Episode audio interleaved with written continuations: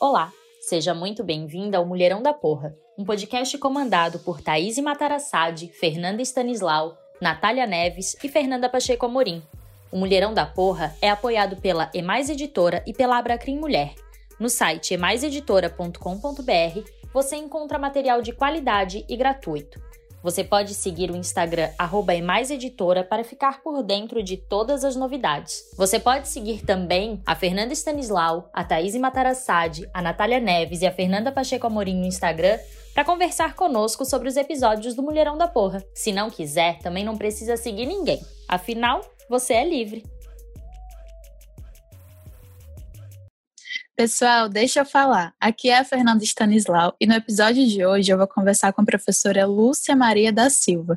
A Lúcia é do Ceará, de Russas. Ela é graduada em História, especialista em Ensino de Geografia e História, especialista em Psicopedagogia. Escreveu cinco livros, inclusive um livro didático de História e Geografia do município de Russas.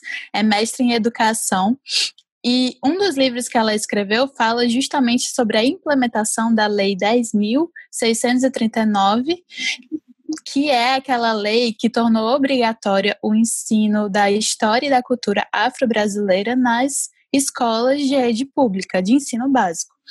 E ela analisou a implementação dessa lei numa escola no município de Russas, onde ela é professora atualmente.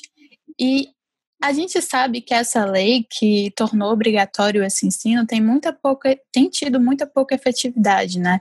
E nessa análise da Lúcia fica muito claro, ela entrevistou vários professores e alunos e fica muito claro como são diversos elementos que tornam tão complexo justamente essa temática do racismo e que acabam condicionando mesmo a implementação dessa lei.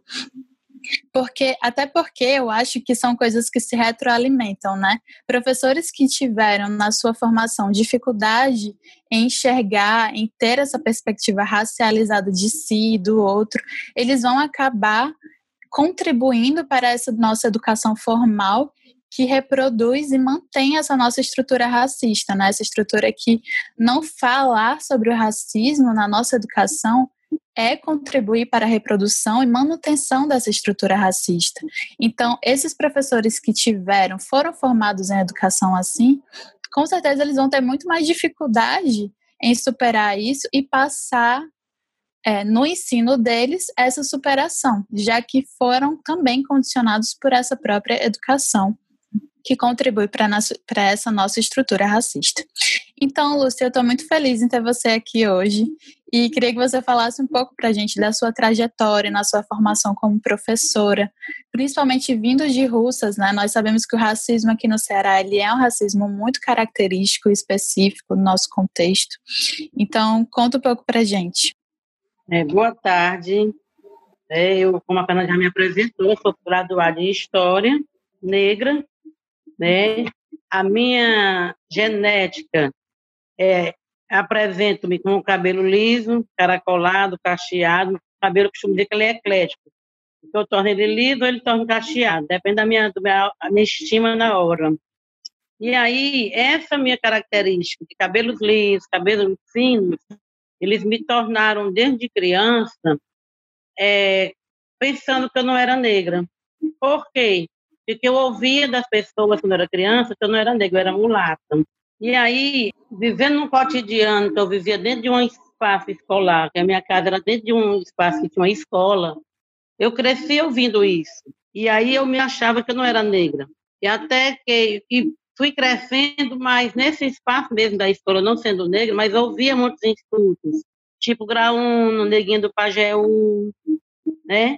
Pelas crianças que eram as minhas colegas de, de, de, de escola.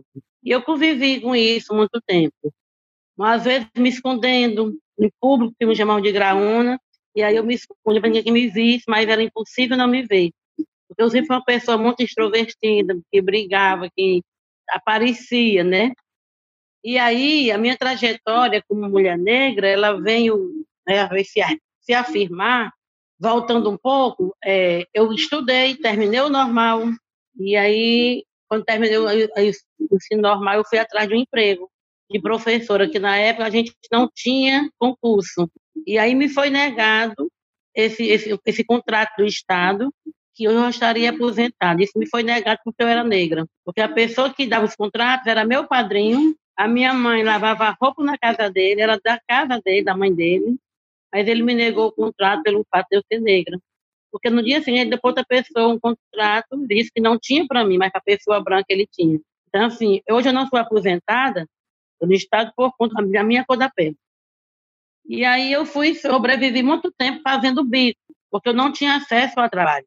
Quando eu pedi um trabalho a alguém, não, não tem, não tem vaga, não pode. E aí eu fico vivendo, fazendo bico de tudo na vida. E aí fui me afirmando, me sustentando, né? fiz faculdade, terminei a faculdade, também fui atrás de emprego no colégio particulares, também não tive, porque era negra. Então, assim, toda a minha trajetória é de luta. Um pouco a luta é escondida só comigo mesmo, para me sustentar. E aí, quando é em 2002, 2002 acontece um, um evento grande, eu já estava trabalhando no setor público, e acontece um evento e uma pessoa me insulta de forma pejorativa, e eu faço um BO para essa pessoa, né? Eu entro, faço uma queixa de crime, porque a, a, nessa época já existia a Constituição que dá direito a, a você fazer uma, uma, denúncia né, de, de prática racista. E a partir desse dia eu decidi que eu era negra. Eu não era mulata, eu era negra. E que a sociedade a gente, é tão camuflado o racismo que a gente não percebe, né? A gente, não, a gente acha que está normal, a gente, não, isso aí inventa na sua cabeça, isso não existe. Né? E a gente se acostuma com isso. E passa a achar que isso é normal, né? Que porque o fato de eu ser negra, eu tenho que estar em segundo lugar, eu, né? E aí, eu, 2002 em diante, eu comecei a perceber, eu digo, eu sou negra, né? Eu vou me afirmar no mercado de trabalho. E aí eu fiz concurso, eu passei, né? Eu assumi a minha vaga de professora, já é numa coordenação de cultura no município. E de lá para cá, a luta tem sido grande, porque quando a pessoa vê um negro ter destaque, o negro é muito inteligente, teve sorte, né? Alguém ajudou, não percebe a luta que a gente tem para chegar onde está. Porque a minha mãe dizia, vai estudar, porque o lugar de negro nessa sociedade é na cozinha. Então, o que pode lhe tirar desse, desse lugar é o estudo. E aí eu estudei. Né? Eu não, nunca trabalhei em casa de ninguém, em cozinha de ninguém, nem lavei roupa, nem arrumei. Por quê? Porque, eu, na minha vida que eu ia vencer, eu ia, eu ia contribuir né, com a minha cor, a partir de 2002, através da luta. E eu tenho, eu tenho ajudado as pessoas a perceber, eu discuto essa questão racista com as pessoas, eu levo as pessoas a perceberem o que é feito no dia a dia, que a gente negro, às vezes, até compartilha. A gente vê muito no Facebook, todas as imagens que vêm negativas é um negro que está, não é um branco. É tudo de ruim, é a imagem de um negro. E a gente tem que perceber isso porque a gente acha até gráfico. E a gente às vezes não sabe que está mangando, que está rindo da gente. A gente tem que ter essa consciência. É difícil, porque está tão arraigado na nossa mente que a gente é inferior, que a gente tem que estar tá lá no terceiro plano, no quarto plano, né? que a gente acha natural o branco comandar.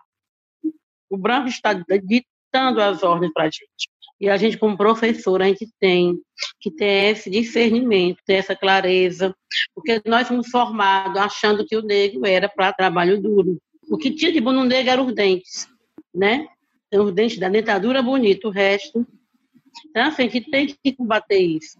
E é difícil. É difícil porque é difícil. cada dia a gente fica né, envolvida porque tem que sobreviver também, né? Tem as próprias questões pessoais no meio disso tudo.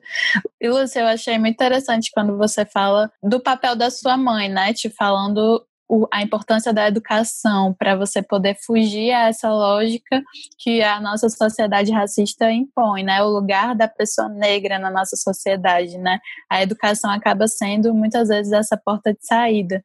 Tem um autor norte-americano que eu gosto muito, que ele se chama Ta-Nehisi Coates, e ele fala como ele desde pequeno via que a escola além de não falar sobre essa diferença racial, né? A diferença que é o um mundo para a pessoa negra, para a pessoa branca, são dois mundos diferentes, né? Uhum. E além disso, a escola representar não esse lugar onde a gente pode experimentar e descobrir quem a gente é. Muitas vezes a escola para as pessoas negras é a única saída, né? A única possibilidade de ser alguém importante, a única possibilidade de ter um mínimo de respeito, né? Como se a gente por si só não tivesse o direito de respeito, o direito de existir. Então é quase como se a escola fosse a única saída e a outra opção fosse o nosso corpo ser dominado novamente, né? E eu acho muito interessante também os relatos, a todas as entrevistas né, que você traz no seu livro. Diversas crianças, todas elas constatam que existe racismo na sociedade, mas elas não têm as ferramentas para entender o que é esse racismo, continuam ridicularizando uhum. o cabelo das coleguinhas, continuam com as piadas racistas, sem ter essa essa noção ainda, né? E continuam, ou seja, realmente, de fato, reproduzindo essa prática racista, ainda que reconheçam e até rechacem, né? O racismo na teoria, na sociedade, conseguem enxergar que é uma coisa ruim. Então, é, é, é impressionante como esse locus da educação tem esse poder também, né? De transformação, de superar, de transcender. É, e a escola, ela é um canal de libertação e é um canal de opressão. Porque Exatamente. é na escola que começa, é que você sente o preconceito. É na escola que você Verdade. percebe que você é diferente da maioria, né? Então, esse diferente da maioria, para os brancos não é vantagem. Sim, é, não é que eles vão valorizar, eles vão massacrar. E aí pega uma professora, muitas vezes, que não tem a consciência, não tem é, acesso a informações para desconstruir para elevar, para valorizar esse ser diferente. Né? E até mesmo e aí... identificar, né, quando está ocorrendo racismo, porque a gente sabe que esse racismo camuflado vem justamente disso, as pessoas continuam é, disseminando práticas racistas mesmo sendo contra racismo na teoria, porque não tiveram o, a atenção de perceber que aquilo é racista é. e o que não é, né? Exatamente. Aí contribui, né? De forma que vai, é natural isso aqui, mas na verdade, né? Você tem que ter uma. É exatamente isso. A escola é, é exatamente um lugar de libertação, pode ser, né? Mas acaba sendo esse locus de, de opressão, né? De manutenção da nossa estrutura, né? De conservação né, da estrutura, de conservar o negro nesse lugar de subalternidade, né? E aí você tem para você, dentro da escola que nós temos hoje no Brasil, há 500, mais de 500 anos, quando o negro se sobressai, é porque ele é muito resiliente, porque não é fácil você enfrentar olhares, né? Você vê o nariz torcido, você ser taxado de que não é inteligente, então, você tem que provar isso, o seu valor a todo é, tempo, né? Você tem que se superar o dia, o tempo todo para poder você chegar onde você quer, se você tiver uma meta. E muitos deles deixam no meio do caminho, né? Por que, que a maioria das pessoas que são que têm sido primeiro ensino fundamental são negros? Por quê? Porque não tiveram a resiliência, não tiveram a coragem de continuar Vivendo e às vezes não tem condições objetivas mesmo de abrir é. mão, né? É. E às vezes tem que trabalhar, e aí Exato. você tem que sustentar a família, e aí é complicado, você tem. Por isso que a gente vê, a gente só vê pessoas brancas em bons empregos, porque os negros não chegam lá. Por quê? Porque não é inteligente? Quais as possibilidades que ele tem? Quais as oportunidades que ele tem? Isso ele vem é lá de criancinha, né? É, então, assim, a gente acha que não, não, não é porque ele não é inteligente, a escola tem, mas em que condições eu estou ali? Então, assim, é uma luta né, muito complicada, porque envolve vários elementos, né? Sim.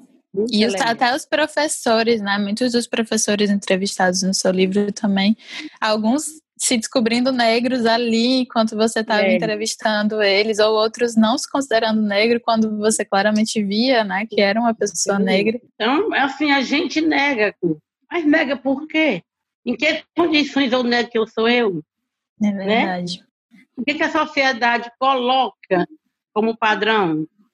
Então eu quero me encaixar nesse padrão, né? Só que eu nunca vou, negando a minha existência, a minha identidade, eu nunca vou continuar nunca me encaixando, né? E é, é essa a ilusão que faz a gente somente perder toda a nossa força, né? A gente perde a nossa identidade, né? para assumir a identidade do outro, que eu, que eu não sou o outro, nem sou eu. Né? É exatamente então, É muito complexo isso, né? É muito complexo porque é muito, é muito cruel. Você tem que se negar, né? Para agradar um povo que eu convivo. Aí vem a religião de matriz africana que a gente nega, né? Você não pode viver a sua religião, viver a religião que a sociedade vive.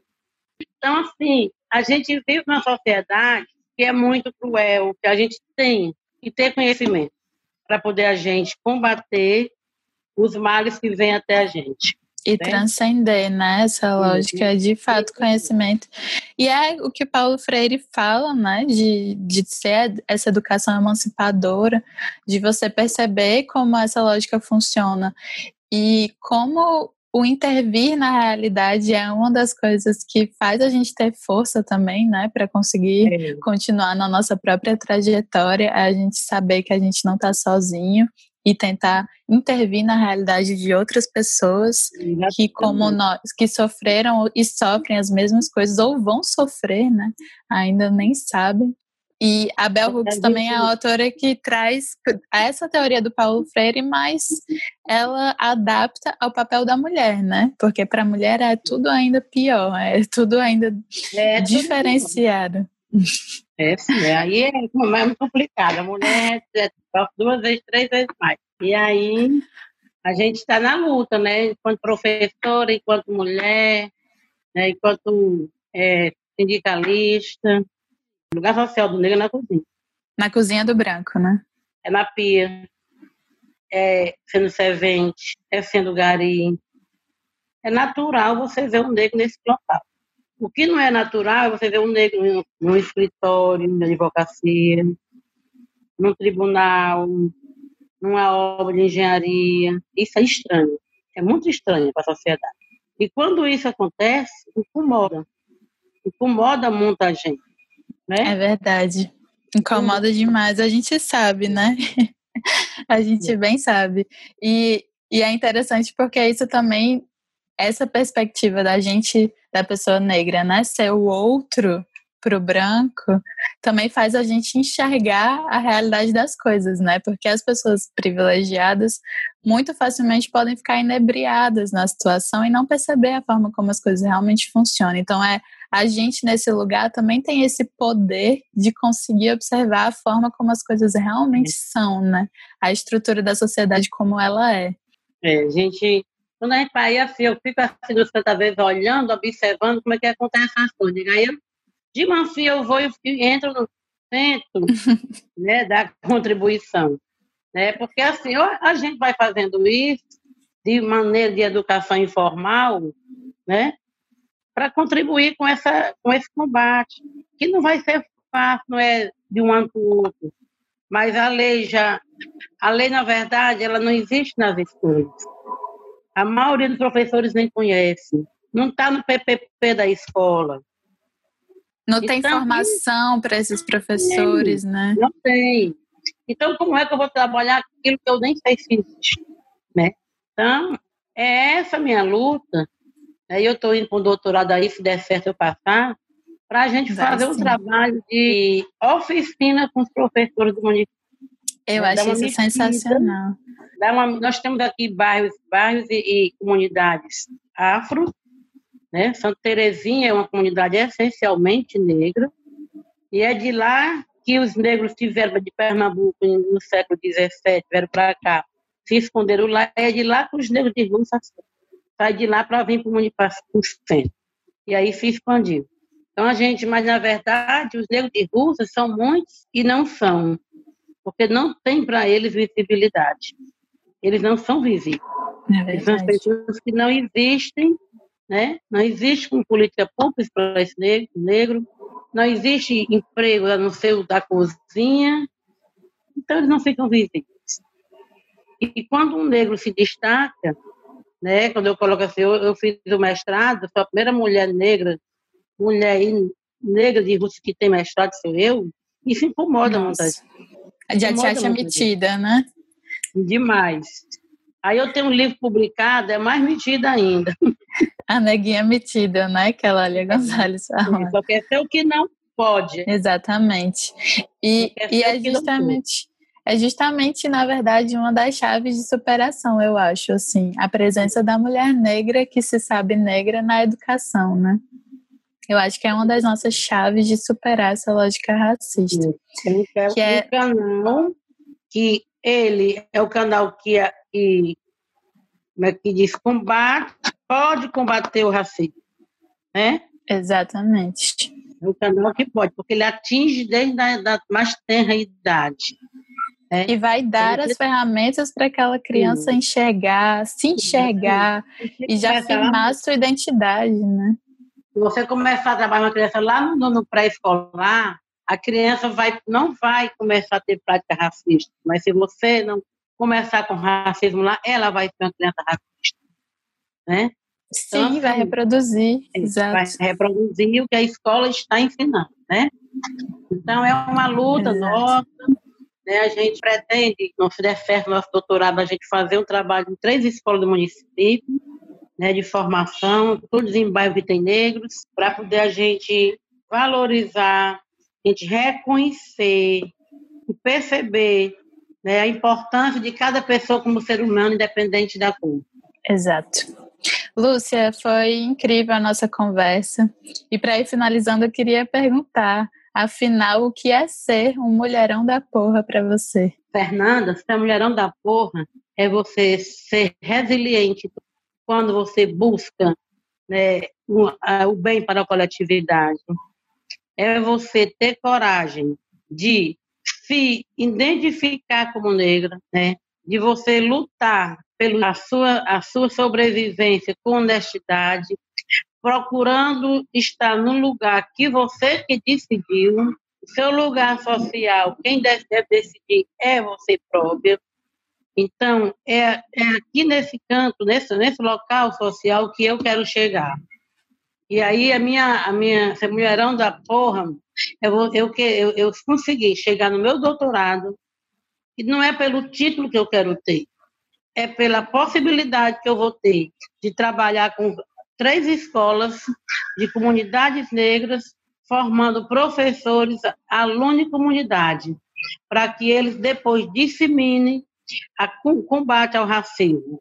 Esse, para mim, vai ser Mulherão da Porra, e se Deus quiser, 2021 eu vou crescer né, na minha meta, que é trabalhar com professores, alunos e comunidade para o combate ao racismo. Mas você já é, Lúcia, mulherão da porra, viu? Chega mais ainda, tem que mais Vai ser mais ainda. ainda, tem que ser todo, exatamente. E queria deixar também uma dica para os nossos ouvintes. O que, é que você indica para gente? Olha, um livro que eu acho assim, é, porreta é Lélia Gonzalez. Lélia Gonzalez. Eu acho que é interessante se ler esse livro, né? Porque a gente vê toda a luta dela né, para chegar onde ela chegou, com discriminação, e fez história. Sueli Carneiro também, uma outra, uma boa leitura. A Sueli, ela né, é uma ela é, é filósofa e ela criou instituto que cuida da saúde dos negros, né? Então é também interessante ler a Sueli Carneiro. Nilma Gomes, que é o meu guru, vários livros da Nilma Gomes, o Movimento Negro, é interessante que se leia sobre o movimento negro no Brasil. A gente vai entender todas as políticas que nós temos hoje se deve ao movimento negro. Então tem um livro da Nilma, que é Movimento Negro Educador. E hoje nós temos as cotas, nós temos as políticas públicas, porque o movimento negro foi quem batalhou para isso. É verdade, Lúcia. A gente não pode esquecer esses movimentos, né? Porque é muito fácil a gente achar que está descobrindo agora e os jovens, né? E ignorarem muito da nossa história de muita luta, né? Então é isso. Muito obrigada, Lúcia. Estou muito feliz com a nossa conversa hoje. Tchau, gente. Tchau, obrigada, querido. Oi, gente, tudo bem? Eu sou a Lidiane, eu tenho 36 anos e hoje eu vim aqui no Mulherão da Porra para contar um pouquinho da minha história para vocês. Em 2017, eu estava para completar 33 anos e eu fui diagnosticada com câncer de mama. Sim, câncer de mama, aos 33 anos. Eu nunca imaginava que isso poderia acontecer, mas aconteceu.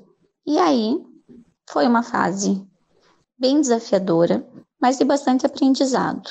Eu tive um tratamento intenso, com cirurgia, quimioterapia, mas eu não deixei me desanimar, não. Eu sabia que isso seria uma fase e que logo ela ia passar. E olha só, passou, graças a Deus. E aí, o que, que eu aprendi com isso, né? Eu aprendi que eu sou uma mulher muito mais forte do que eu imaginava.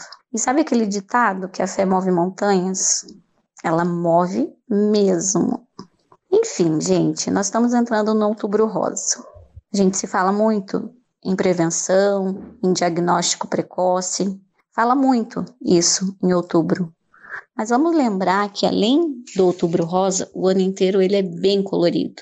E a gente precisa estar com os nossos exames em dia. Não deixar para depois, como a gente sempre vai fazendo com as nossas prioridades. Então, eu peço para você que você se toque, se ame, se cuide e faça seus exames de rotina. Não deixe para depois, pois quanto antes a gente tiver esse diagnóstico, maior o percentual de cura. Eu também quero te lembrar de uma coisa, que o nosso corpo é a nossa maior riqueza e a gente tem que nutri-lo ele da melhor forma, com muito amor, com todos os cuidados. E se você teve um diagnóstico recente, eu quero te lembrar uma coisa, que a gente pode perder tudo, até o cabelo, mas tudo passa. Quando a gente tem muita fé, muito amor das pessoas, quando a gente tem um apoio e quando a gente se cuida, tudo passa. Obrigada, gente. Um beijo.